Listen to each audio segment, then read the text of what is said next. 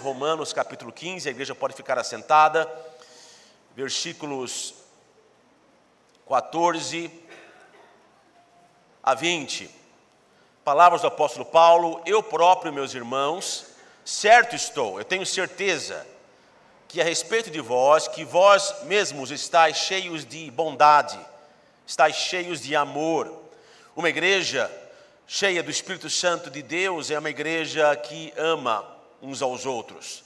É uma igreja que tem amor para, uns para com os outros. Pense sobre alguém nessa igreja que você tem dificuldade em amar. Pense bem, você vai encontrar alguém. Alguém que é difícil de ser amado. E faça dessa pessoa o seu projeto pessoal e diga para si mesmo: eu, Alex de Barros, eu não consigo amar essa pessoa. O velho homem, Alex de Barros, não consegue amar essa pessoa, mas o novo homem, Alex de Barros, ele tem o potencial para amar essa pessoa e para ser uma bênção para essa pessoa. Eu não tenho afinidade com essa pessoa, essa pessoa me irrita. Essa pessoa é uma pessoa complicada, difícil, e eu, humanamente falando, eu não tenho condições, e isso é da vida. Nós temos dificuldades, nós temos é, dificuldades em lidar com algumas pessoas. Então você tem que dizer, eu, Alex de Barros, eu coloca o seu nome. Eu, humanamente falando, tenho dificuldade com essa pessoa. Mas eu sei que o novo eu, o eu guiado pelo Espírito Santo, ele pode amar essa pessoa, ele pode ser uma bênção para essa pessoa. E faça dessa pessoa o seu projeto pessoal de amor. Que seja um desafio para você, porque uma igreja cheia do Espírito Santo de Deus, ela é uma igreja que ama. Ama sem distinção ama sem fazer diferença, ama. Então, uma igreja ama, cheios de amor, de bondade, cheios de todo conhecimento. Uma igreja cheia do Espírito Santo de Deus é uma igreja que ama o ensino da palavra de Deus. É por isso que nós temos a IBD. É por isso que a IBD é a coluna cervical, ela é a, a estrutura da nossa igreja porque é aqui onde nós aprendemos, é aqui onde nós interagimos, é aqui onde nós podemos tirar as nossas dúvidas. Então, uma igreja cheia do Espírito Santo de Deus é uma igreja repleta de. É uma igreja que ama o conhecimento da palavra de Deus, podendo admoestar-vos uns aos outros. Mas, irmãos, em parte vos escrevi mais ousadamente, como para vos trazer outra vez isto à memória, pela graça que Deus me foi dada que seja ministro de Jesus Cristo para os gentios, ministrando o evangelho de Deus para que seja agradável a oferta dos gentios, santificada pelo Espírito Santo. Então Paulo ali tinha uma situação insólita, porque ele tinha os judeus e tinha os gentios. Os judeus, eles estavam acostumados a uma religião mais estruturada, com regras, eles estavam acostumados com a lei, eles estavam acostumados ali com toda a, a liturgia do templo, e os gentios não estavam acostumados com nada disso. E na palavra de Deus, através do ministério do apóstolo Paulo, ele pôde fazer com que os legalistas chegassem ali no conhecimento da palavra, no, na relação com Jesus Cristo, e aqueles que eram mais liberais, que eles pudessem chegar no mesmo lugar. Então, Paulo ali, ele falava para uma, para uma audiência distinta, muito diferente. Versículo 17: De sorte que tenho glória em Jesus Cristo nas coisas que pertencem a Deus, porque não ousarei dizer coisa alguma que Cristo por mim não tenha feito, para fazer obedientes os gentios por palavra e por obras, pelo poder dos sinais e prodígios e pelo poder do Espírito de Deus, de maneira que desde Jerusalém e arredores até Ilirico tenho pregado o Evangelho de Cristo. Dessa maneira, me esforcei por anunciar o Evangelho, não onde Cristo foi nomeado, para não edificar sobre fundamento a lei. Oremos, Deus amado, damos graças a Ti, ó Pai, porque na Tua palavra nós encontramos abrigo, abrigo para as nossas dificuldades, para os nossos medos, ó Deus, abrigo de nossas dificuldades, de nossos medos, e nós aprendemos e nós crescemos, e o nosso discernimento, ó Deus, ele é intensificado, o nosso amor, ele é desafiado a Deus. É na palavra onde nós nos encontramos todas as semanas, e na palavra o Senhor nos transforma, ó Deus. Alguns de nós mais vagarosamente, outros mais rapidamente, ó Deus. Ainda alguns bebês na fé, outros com uma maturidade maior, mas essa é a tua igreja, ó Deus, onde todos nós nos encontramos, jovens, meninos, crianças, idosos, adultos, ó Deus, e todos nós podemos crescer juntos, onde não existe ninguém maior do que outro, mas existe um Senhor, existe uma palavra, ó Pai, existe um Espírito, e nisso, ó Deus, e nessas coisas somos gloriosamente unificados. Esteja conosco agora, eu peço em nome de Jesus Cristo, nosso Salvador amado. Amém.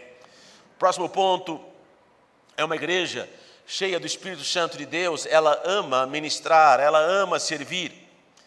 Ou seja, nós investimos nossas vidas onde Jesus Cristo investiu a sua vida. Nós ah, investimos o nosso tempo onde Jesus Cristo investiu o seu tempo, na igreja. O Senhor Jesus Cristo investiu o seu tempo, a sua vida, para fundar a igreja, para salvar a igreja, e nós, nós ah, investimos a nossa vida e o nosso tempo para expandir a igreja, para que a igreja seja pura, para que a igreja ela cresça. Então nós dessa forma nós nos tornamos ministros com Deus. Nós continuamos a obra iniciada por Deus e que Deus hoje ainda trabalha. Então, quando nós olhamos para o servir e para o ministério dentro da igreja, nós olhamos Deus fazendo três coisas diferentes. Deus trabalha para você, Deus trabalha em você e Deus trabalha através de você. Deus trabalha para você. Deus fez isso quando Jesus Cristo, ele clamou, tetelestai, está consumado. Deus trabalha para você, Deus trabalha para mim, Deus trabalhou, Deus fez a obra da redenção. Então Deus trabalha para nós, mas Deus também trabalha em nós. Deus também trabalha em você. Como que Deus trabalha em você? Deus ele ele dá talentos para você, Deus capacita você, Deus dá fé para você, Deus dá frutos para você. Deus nos dá os três F, Fs, Deus nos dá frutos, Deus nos dá um futuro, Deus nos dá força. Então, Deus não apenas trabalha para nós, Deus trabalhou para nós, mas Deus trabalha em nós, nos capacitando, nos dando talentos. Ontem falamos sobre um dos talentos mais desconhecidos de Deus, que são as nossas fraquezas, que nos permitem continuar e trabalhar e operar em equilíbrio nas coisas de Deus. Deus trabalha então, então para nós, Deus trabalha em nós, e em último lugar, Deus trabalha através de nós.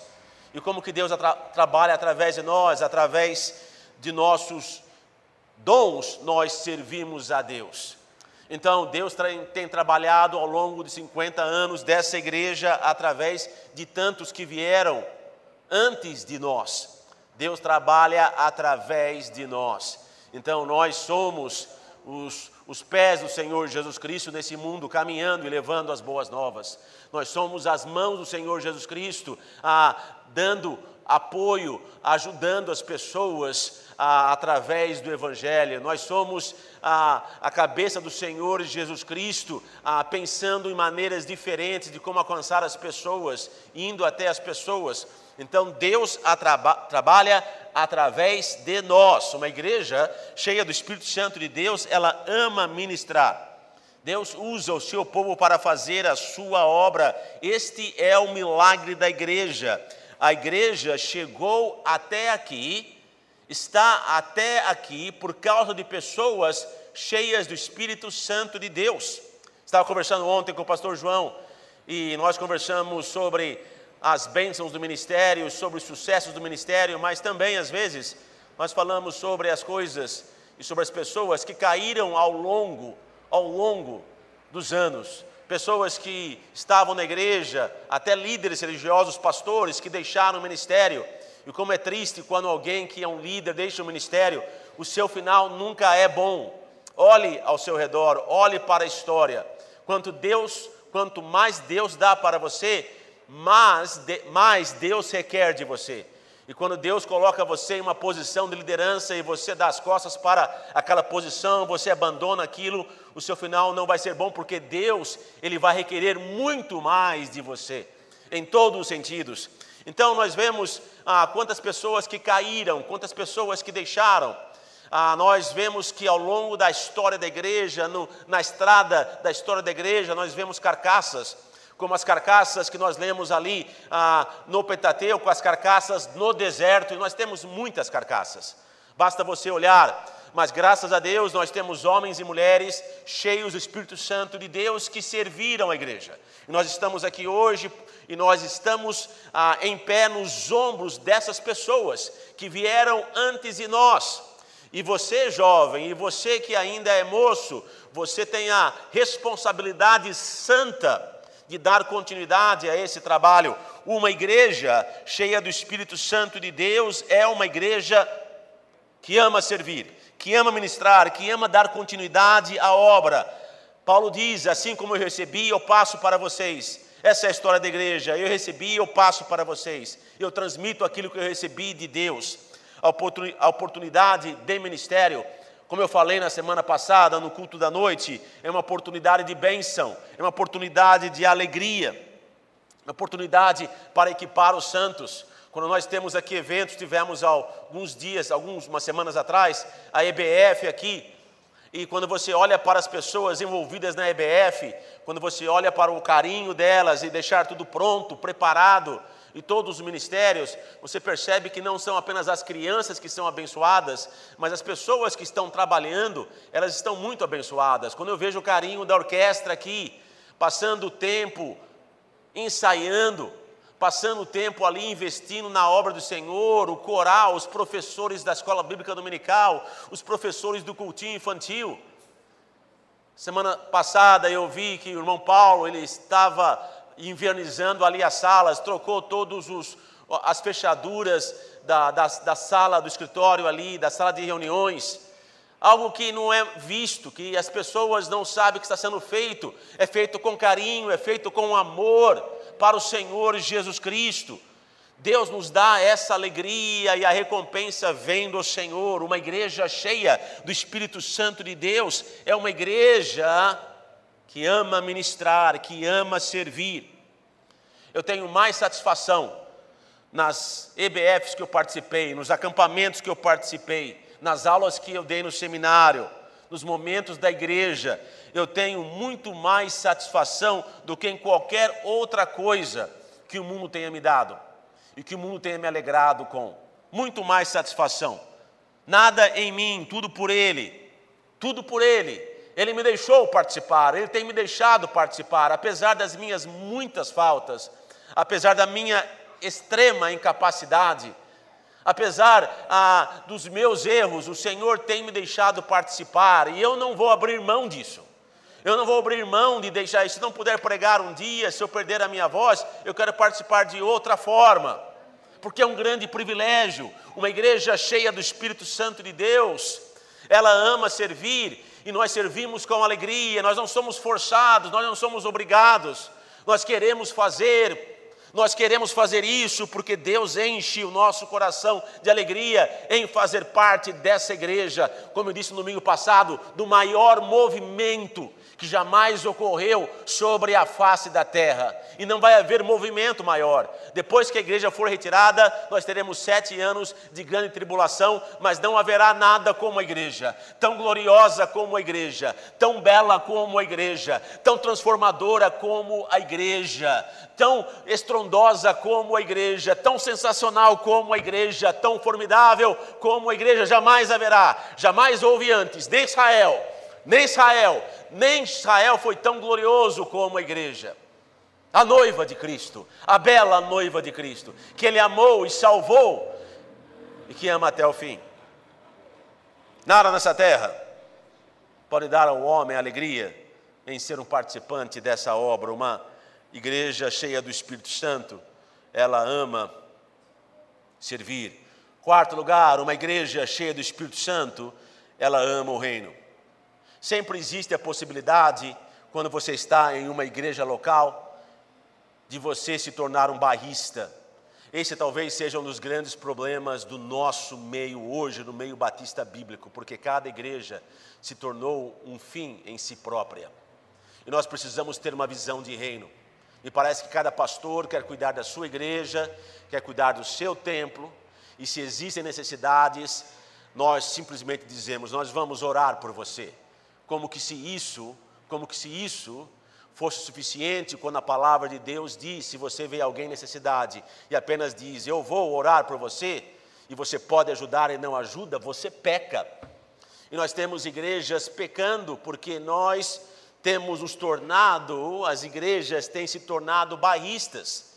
É a minha igreja, a minha igreja é o melhor, é o último, é a última bolacha do pacote. A minha igreja é, a, a, é, é o final, é Deus está trabalhando apenas aqui nessa igreja. Nós precisamos ter uma visão de reino, nós precisamos ter uma visão abrangente do que Deus está fazendo.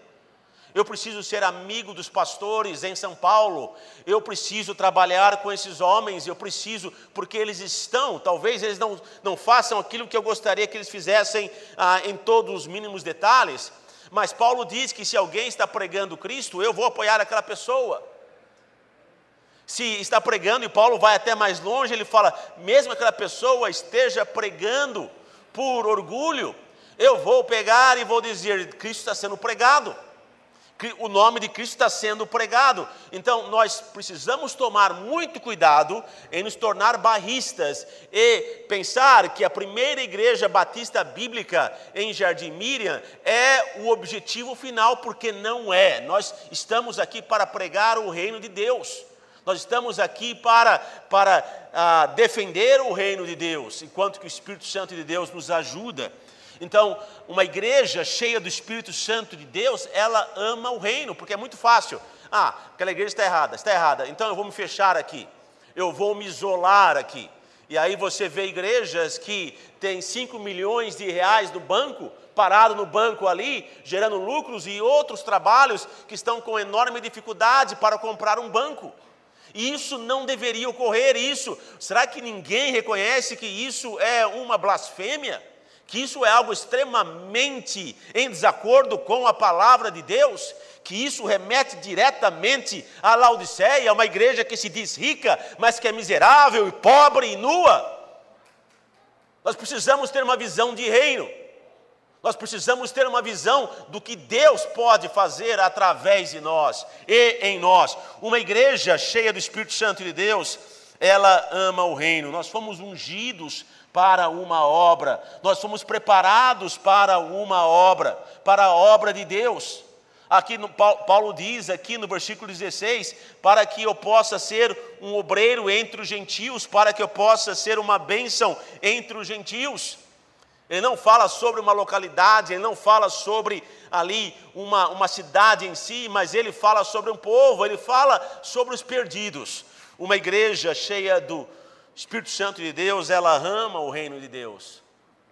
Ela ama, ela quer apoiar a obra de Deus e não apenas e necessariamente onde ela está fisicamente. O Espírito Santo de Deus nos salva, ele nos unge, ele nos dá o poder para fazer a obra que transcende o nosso dia, o nosso momento e a nossa atuação. O Espírito Santo de Deus tem o poder de transcender geografia e tempo. Tudo que foi feito no mundo que não será destruído foi feito pelo Espírito Santo de Deus. A obra do Espírito Santo de Deus, ela é indestrutível. Quando o Espírito Santo de Deus coloca o seu toque em algo, aquilo se torna indestrutível. A sua vida, você nasceu no Espírito Santo de Deus, indestrutível, para a glória de Deus. Todas as demais coisas, elas serão destruídas. O Espírito Santo de Deus, Deus é o único que pode pegar com o seu toque, ele tornar as coisas indestrutíveis para a sua glória, porque ele toca e as coisas se tornam instrumentos para a sua glória, e tudo que é feito para a glória de Deus não será destruído. Então nós temos aqui uma visão de reino, nós precisamos ter essa visão de reino. Todas as demais coisas irão enferrujar, irão acabar, irão apodrecer, irão ser esquecidas, irão derreter no último dia. A unção, o toque do Espírito Santo de Deus é o toque da eternidade em nós. Quais são as pessoas mais incríveis? Quais são as pessoas que você quer estar perto? Eu digo para você, são as pessoas que são controladas pelo Espírito Santo de Deus. As pessoas mais incríveis durante o seu caminhar serão pessoas que buscam buscam a face de Deus e estão cheias do Espírito Santo de Deus. São controladas pelo Espírito Santo de Deus. Tudo mais, os políticos que podem nos cativar no início, eles, irão nos decepcionar. Qualquer tipo de líder, qualquer tipo de pessoa, mas quando alguém caminha de forma humilde no Espírito Santo de Deus, sim, você pode até ver erros naquela pessoa, mas existe algo, o seu amor e o seu carinho pelo Espírito Santo de Deus, isso cativa você. Paulo aqui fala, e eu comecei a falar sobre isso na semana passada. Paulo fala sobre sinais e prodígios.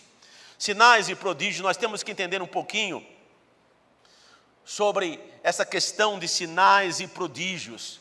Eu falei três coisas sobre sinais e prodígios. Nós não seguimos sinais e prodígios, nós testamos os sinais e prodígios, e quando nós caminhamos no Espírito Santo de Deus, sinais e prodígios, eles nos seguem. Nós não precisamos perseguir, nós não precisamos tentar criar sinais e prodígios. Então, nós não perseguimos. Ah, Jesus Cristo diz ali em Mateus 12, 39, que pessoas fracas são pessoas que precisam de sinais e prodígios o tempo todo.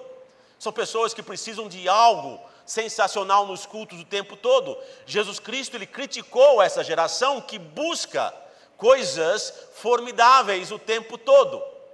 Jesus Cristo criticou. Então nós não corremos atrás de sinais e prodígios, mas de acordo com 2 Tessalonicenses 2, 9 a 10, nós sabemos que Satanás, ele pode usar, e a mesma expressão é usada aqui, ele pode usar sinais e prodígios para o engano. Então nós temos que testar. Quando algo vem e entra em nossa, nosso contexto, algum tipo de iniciativa, qualquer tipo de iniciativa, e que é sensacional e que é barulhenta, nós temos que testar para ver se vem de Deus ou se vem de Satanás, porque Satanás, ele tem a capacidade de criar sinais e prodígios, de falsificar isso. E geralmente, quando ele assim o faz, ele atrai uma grande multidão porque o homem gosta. Jesus Cristo já havia dito que as pessoas elas amam sinais e prodígios. As pessoas amam coisas que aconteçam nos cultos, que é incrível. Nós não seguimos nós testamos quando eles aparecem e nós entendemos que quando estamos cheios do Espírito Santo de Deus aqui, Paulo fala que sinais e prodígios eles seguirão. Não é algo que nós colocamos como sendo objetiva, nós seguimos a Deus. Nós seguimos a Deus e sinais e prodígios seguirão.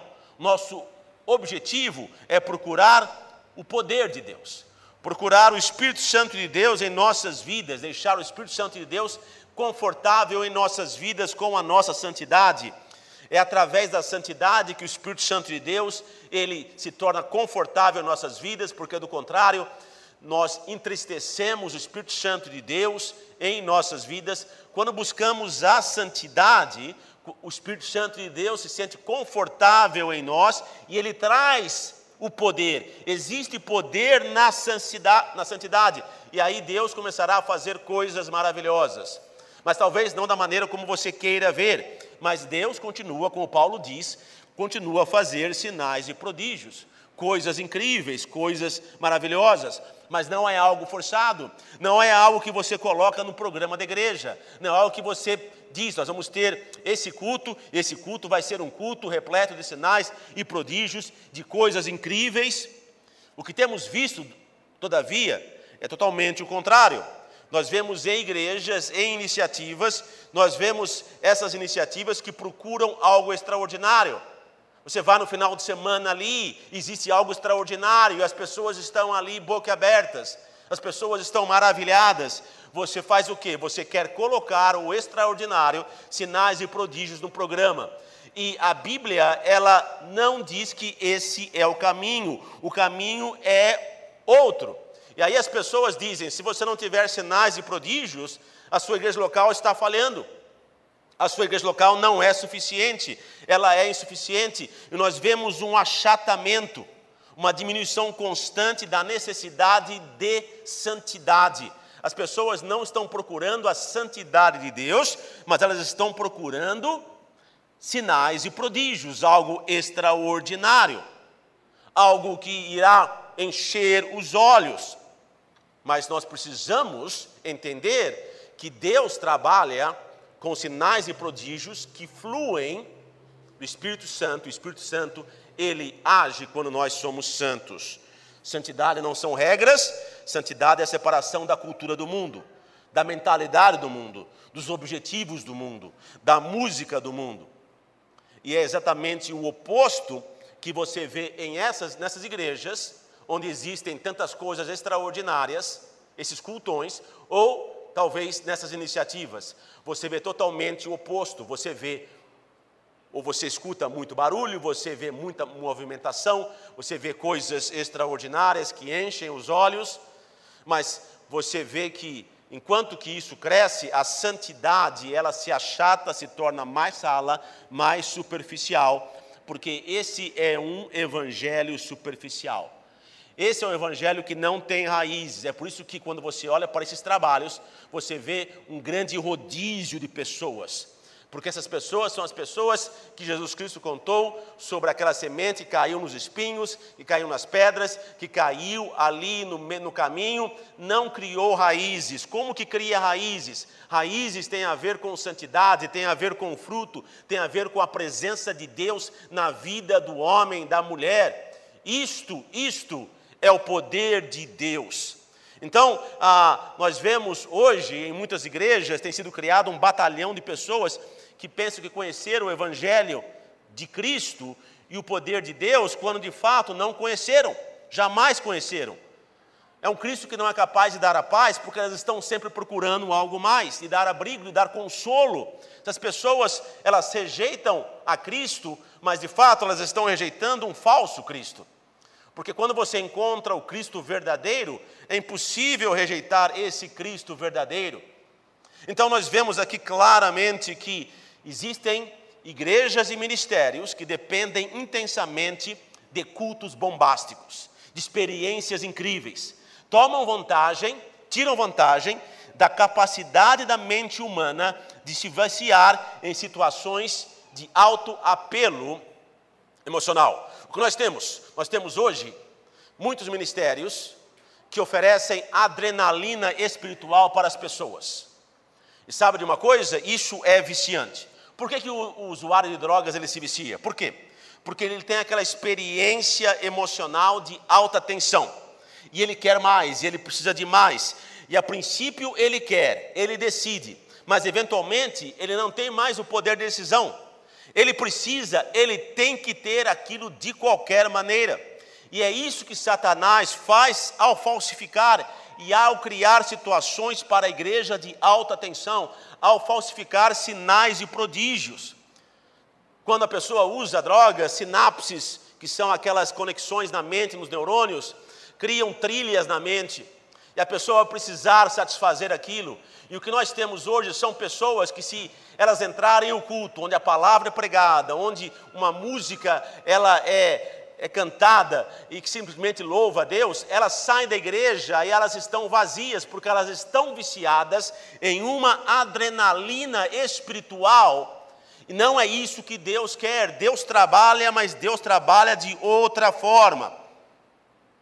O que vai direcionar você a longo prazo é uma vida de santidade, de entrega à palavra de Deus e à oração.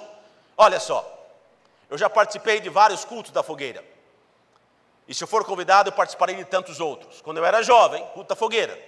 Maravilhoso culto da fogueira. Você vai, existe uma alta tensão ali, existe um emocional, uma, um simbolismo, você joga ali o graveto, você diz isso aqui é o pecado da minha vida, as pessoas choram. Mas eu vou dizer uma coisa para você: não são cultos da fogueira que mantêm jovens firmes. Não são decisões de acampamento que mantém jovens firmes. Todas essas situações são situações de alta tensão emocional, mas que têm um prazo de validade muito curto. O que mantém alguém firme é a santidade, é a busca por Deus constante, através de trazer Deus para todas as decisões e todos os momentos de sua vida. Isso que mantém firme. O culto da fogueira é maravilhoso tem o seu lugar com toda certeza, não deve ser descartado, mas não deixa de ser apenas um momento de alta tensão emocional e não são as emoções que nos mantêm em Deus e para Deus. É quando você se entrega para o Espírito Santo de Deus e o Espírito Santo de Deus usa você.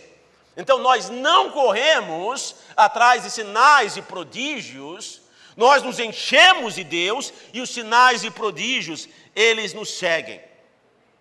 Sabe por quê? Pense sobre Elias. Meu tempo acabou.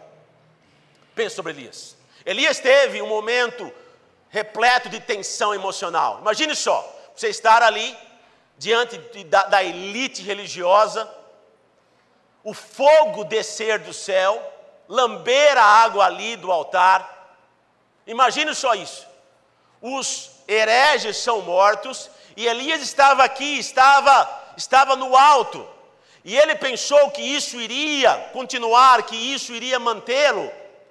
Mas não era o propósito de Deus ter um, ter um evento como aquele onde os profetas de Baal foram ali envergonhados o tempo todo. E Elias não sabia disso, ele ficou esperando, esperando, esperando, e sabe o que? Ele entrou em depressão. E se você, se você não estiver satisfeito com a presença de Deus, você vai acabar na mesma caverna de desapontamento que Elias acabou.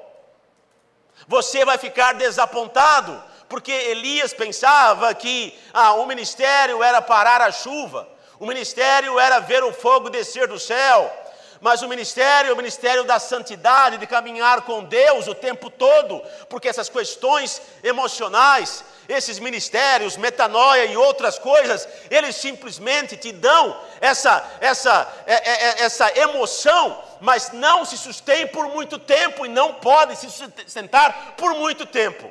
É a santidade que vai fazer você continuar continuando. É a santidade que vai, que vai fazer você persistir na palavra de Deus em santidade, em, em comunhão com Deus. Em último lugar, vou apenas mencionar: uma igreja cheia do Espírito Santo ama pessoas perdidas.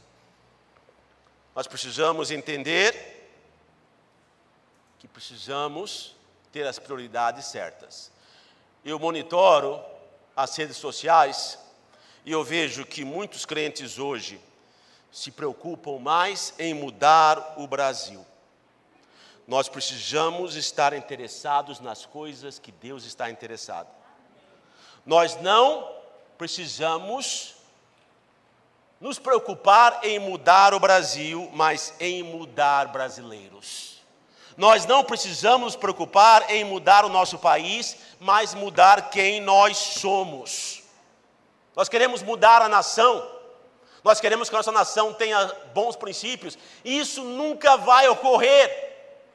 Antes que as pessoas da nação elas sejam mudadas. Então, uma igreja repleta do Espírito Santo de Deus, ela ama pessoas perdidas, ela prega a única mensagem que pode de fato mudar o homem. Oremos, Deus amado. Damos graças a Ti, ó Pai, pelo Teu amor por nós nos ajude a amar. Pelo teu serviço por nós, ó Deus, nos ajude a servir. Por, pelo teu investimento no reino, nos ajude, ó Deus, a investir nossas vidas no reino. Pelo teu amor por almas perdidas. O Senhor nos amou quando nós ainda éramos pecadores. E nós, não mais pecadores, muitas vezes não estamos prontos a amar aqueles que ainda são. Guia-nos, ó Deus, na tua verdade essa manhã, em nome de Jesus Cristo. Amém.